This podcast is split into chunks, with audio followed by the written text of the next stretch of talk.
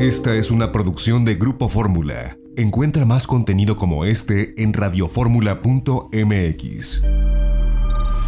Aquí en Colombia y muy cerca de Bogotá está un ícono del turismo nacional e internacional, la Catedral de Sal de Zipaquirá. Pues esta fue una mina durante muchísimos años, se convirtió después en un templo y ahora sigue siendo un templo católico, pero tiene un espacio para convenciones, para turismo, para conciertos. Conversamos con Orlando Sotelo Suárez, él es gerente de esta Catedral de Sal de Zipaquirá, que por cierto está a unos 45 minutos en coche desde el centro de Bogotá. Muchísimas gracias por recibirnos en el stand de, pues esto que es un icono ya internacional, ¿no? La Catedral de Sal de Zipaquirá, aquí en Anato. Eh, muchas gracias y cuéntenos, pues es un espacio que se va renovando, ¿no? Una historia muy linda que tiene, pero que además cada vez se presenta con mayores atractivos para diferentes públicos. Así es, lo has hecho la descripción perfectamente. La Catedral de Sal de Zipaquirá es un templo bajo tierra, un templo hecho en sal, 180 metros bajo tierra único templo subterráneo del mundo y el segundo templo igualmente de culto más importante del mundo.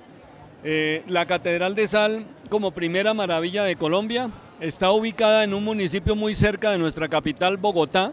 Estamos a 45 minutos y allí tú desciendes por un camino, digamos, oscuro porque entras a una mina y 180, perdón, un kilómetro abajo vas a encontrar 180 metros bajo tierra esa grandiosa escultura que es una gran cruz donde semeja todo nuestro, nuestro credo católico, una cruz de 20 metros de alto por, 10, por 12 metros de ancho. Entonces es un lugar maravilloso donde uno se encuentra con, su, con uno mismo y con ese ser superior. Y bueno, además que es un lugar donde se han hecho conciertos, foros, convenciones, un espacio de usos múltiples que además ahora la gente tiene acceso a través de la administración de esta Catedral de Sal para poder no solo recorrerla, sino tener eventos ahí. Así es, ese, el turismo viene evolucionando, hoy en día ya no es solamente el turismo vacacional, sino es el turismo maíz, es el turismo de experiencia y el turismo maíz es el, todo el turismo que tú conoces y que muy bien lo describes, que es el turismo de reuniones, de lanzamientos. La Catedral de Sal por su espectacularidad, porque además es una obra monumental, es la mayor escultura del mundo igualmente, porque es una roca tallada a mano, todas las figuras fueron talladas a mano y como tal es un escenario perfecto para hacer lanzamientos, reuniones, matrimonios, etcétera. Tenemos unos escenarios maravillosos y es un mercado al cual le queremos apostar todavía más, lo queremos fortalecer porque es un tema que viene desarrollándose muy bien y es un tema de moda.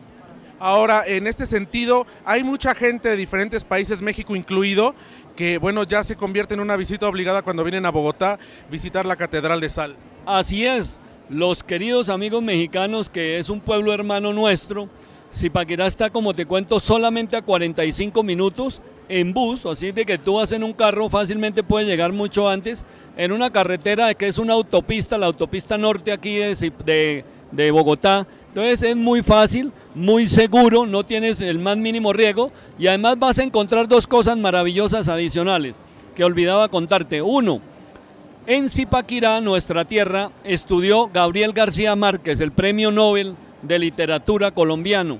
Él pasó cuatro años, no es que haya pasado por Zipaquirá, es que estudió cuatro años de su vida, se hizo bachiller en Zipaquirá y además de allí es oriundo el campeón del Tour del año pasado que es Egan Bernal. Tenemos tres grandes eh, puntos maravillosos para que ustedes conozcan y vengan a Zipaquirá.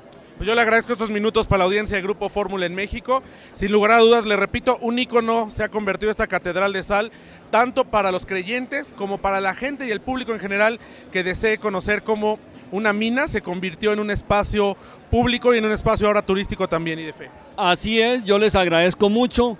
Aprovecho esta oportunidad que usted me da para expresarle un gran saludo, un gran abrazo a nuestros amigos mexicanos, invitarlos y reiterarles para que vengan y conozcan la primera maravilla de Colombia. Estoy seguro que no se van a arrepentir y van a encontrar una gastronomía espectacular. Bueno, no igual como la mexicana, pero casi. Esta fue una producción de Grupo Fórmula. Encuentra más contenido como este en radioformula.mx.